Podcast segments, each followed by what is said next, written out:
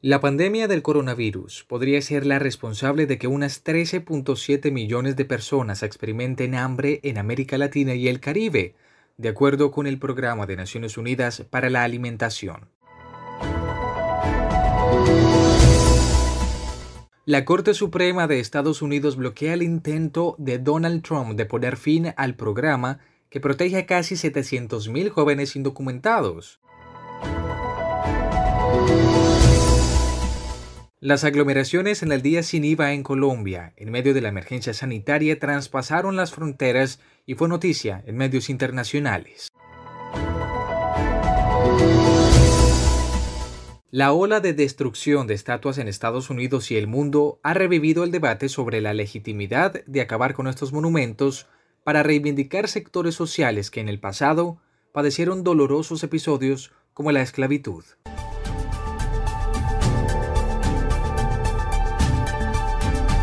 Las noticias más importantes de la semana en el Daily Político con Felipe Bedoya. Bienvenidos al Daily Político. Yo soy Felipe Bedoya. Hoy es sábado 20 de junio y este es un resumen informativo de los hechos más destacados de la semana en Colombia y el resto del mundo. La pandemia del nuevo coronavirus podría ser la responsable de que unas 13.7 millones de personas experimenten hambre en América Latina y el Caribe, esto de acuerdo con el Programa de Naciones Unidas para la Alimentación. La cifra es cuatro veces el número actual de personas en situación de severa inseguridad alimenticia y se debe principalmente a la pérdida de empleos. Naciones Unidas, Organización Mundial del Comercio y FAO advirtieron que hay un riesgo de penuria alimentaria por el coronavirus. Mediante un comunicado, presidentes de los organismos indicaron que estas incertidumbres pueden generar una oleada de restricciones a la exportación y que pueden causar penuria en el mercado mundial. El texto también indica lo importante de garantizar intercambios comerciales, en particular para evitar que esto suceda. Organizaciones destacan también la necesidad de protección de los trabajadores del ramo para minimizar la propagación del virus en el sector y mantener las cadenas de suministro alimentario. Finalmente expresaron, al proteger la salud y el bienestar de los ciudadanos, los países deben asegurarse que el conjunto de medidas comerciales no perturbe la cadena de suministro alimentario. Hablaron responsables de FAO, OMS y OMC. Los organismos coincidieron en el mismo abordaje. Una medida arbitraria y caprichosa, así calificó la Corte Suprema de Justicia de Estados Unidos la decisión de Donald Trump en 2017 de prescindir el programa de acción diferida para los llegados de la infancia, DACA, por sus siglas en inglés, que protege cerca de 700.000 jóvenes indocumentados en Estados Unidos, los famosos llamados Dreamers o soñadores. En una resolución con cinco votos a favor y cuatro en contra, los jueces del máximo tribunal estadounidense ratificaron el jueves fallos de cortes inferiores que calificaron de ilegal la decisión de Trump de poner fin al programa creado en 2012 por su predecesor, Barack Obama. El juez conservador John Roberts se alineó con los cuatro jueces progresistas para determinar que las acciones del gobierno fueron arbitrarias y caprichosas bajo la Ley Federal de Procedimiento Administrativo. Esto dijo Juan Escalante, uno de los líderes de la organización latina Dreamers. Creo que este es un momento muy importante e histórico para la comunidad inmigrante. Es decir, la, el fallo que conocemos que dio el Supremo hoy reafirma que el, el programa de DACA puede seguir en pie. Pero más que todo, también da a conocer lo que siempre hemos sabido, de que los Dreamers y los beneficiarios de DACA son americanos como cualquier otra persona es decir, de que nosotros también contamos con el apoyo del pueblo americano y que teníamos que seguir luchando por lo correcto. Llamamos, hacemos un llamado al Congreso y a la Casa Blanca. Número uno, que dejen los ataques en contra del programa de DACA y en contra de los soñadores, de los dreamers como yo. Y número dos, de que el pueblo americano y el Congreso se unan a este momento y pasen, urjan que pase algún proyecto de ley que codifique estas protecciones de DACA bajo la ley del país. No podemos permitir de que esto siga en manos de la Corte y mucho menos de que siga en manos de un presidente que ha actuado caprichosamente y, con mucha maldad en contra de la comunidad inmigrante. Si bien el dictamen no impide que Trump persista en su intento de terminar con DACA, la decisión supone un fuerte revés para su gobierno, el segundo en una semana en que la Corte también falló a favor de la protección laboral de las minorías sexuales.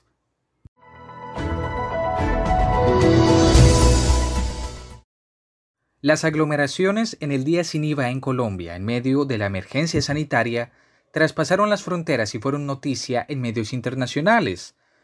Frenesí de compra por el COVID Friday desencadenados por el día sin IVA, así fue como lo tituló el medio estadounidense Bloomberg.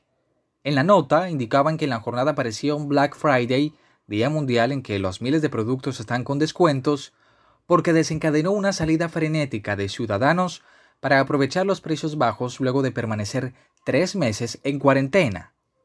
Por su parte, el diario digital argentino Infobae tituló Gran congestión en tiendas en Internet para aprovechar el primer día sin IVA en Colombia. Destacaron también las largas filas de personas que trataban de ingresar a los almacenes de cadena para hacerse con algún buen descuento. De igual forma señalaron que varias páginas web se encontraban caídas, y es que en redes sociales se hicieron diferentes reportes de multitudinarias filas a las afueras de centros comerciales y almacenes de cadena que evidenciaban la violación del distanciamiento social. De trasnochón, ah, y que no hay plata, y lo bueno es que no hay coronavirus, porque el coronavirus le huye a la pagada del día. Eh. La locura, día sin IVA, día de más contagio de COVID-19 en Barranquilla y Soledad. La gente no tiene plata para mercar, pero sí para comprar electrodomésticos, mira. Saudi Hipódromo, mira.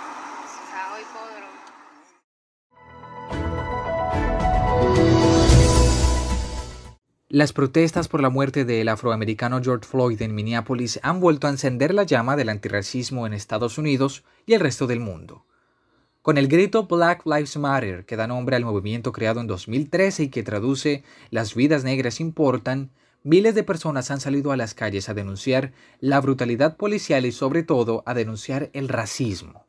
Lejos de apaciguarse en los últimos días las protestas, se han enfocado en un nuevo objetivo, pintar, mutilar o tumbar monumentos que para los manifestantes representan el racismo y exaltan la esclavitud ocurrida en siglos pasados. Primero cayó la estatua de William Carter en Richmond, Virginia, en la noche del sábado del 6 de junio, la efigie del general confederado dueño de una planta con esclavos y considerado un héroe para sectores blancos, ha sido en los últimos años piedra de discordia entre supremacistas y antirracistas. Al día siguiente, al otro lado del Atlántico, en Bristol, Inglaterra, el monumento más centenario de Edward Colson, un traficante de esclavos del siglo XVII, sufrió una suerte peor. Tumbaron y lo lanzaron al río. Sin lugar a duda, los seguidores del Black Lives Matter se han ensañado en especial con Cristóbal Colón, al que han considerado el primer responsable de la esclavitud transatlántica. En St. Paul, Minnesota y en Richmond, Virginia derribaron dos efigies del marinero Genovese y en Boston, Massachusetts decapitaron a una.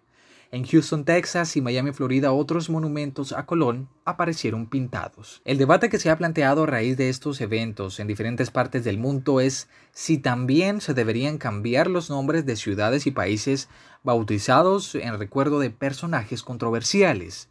Sobre este tema se publicó una columna en el Confidencial de España titulada La hoguera de las incorrecciones. Su autor es Ignacio de la Torre, doctor en Historia Medieval de la Universidad UNED efectivamente, si somos coherentes con nosotros mismos, si tiramos una estatua de Colón, deberíamos aplicarlo en el conjunto de su expresión. Hay países como Colombia, eh, cuyo nombre proviene del nombre del navegante de Genovés, y no tiene sentido tirar abajo o profanar su estatua y, no cambiar los nombres de países. Eso se puede extender. Eh, Estados Unidos de América eh, recibe su nombre por Américo Vespuccio, cuyas investigaciones cartográficas permitieron pues, que muchos europeos llegaran a, América y acabaran con pacíficas civilizaciones como la azteca. Eh, y, podemos llevarlo a más. por ejemplo, ¿por qué se llama Roma Roma? Pues al final era un fratricida, Rómulo, que se cargó a su hermano Remo. París era una persona que cobardemente asesinó a Aquiles eh, y porque vamos a ensalzar a un país como Francia con esa capital. Francia y Alemania reciben los nombres de los francos y los alamani, eh, que eran tribus bárbaras, belicosas, violentas, eh, que atacaron a los pacíficos romanos y acabaron con la Pax Romana. Y los romanos se llaman así porque Roma les conquistó, con lo cual tendrían que cambiar el nombre de su país y volverlo a llamar Dacia. Es decir, que si queremos coherencia la aplicamos totalmente y a partir de esa aplicación ya llevaremos a la reducción por, por absurdo. El debate está sobre la mesa.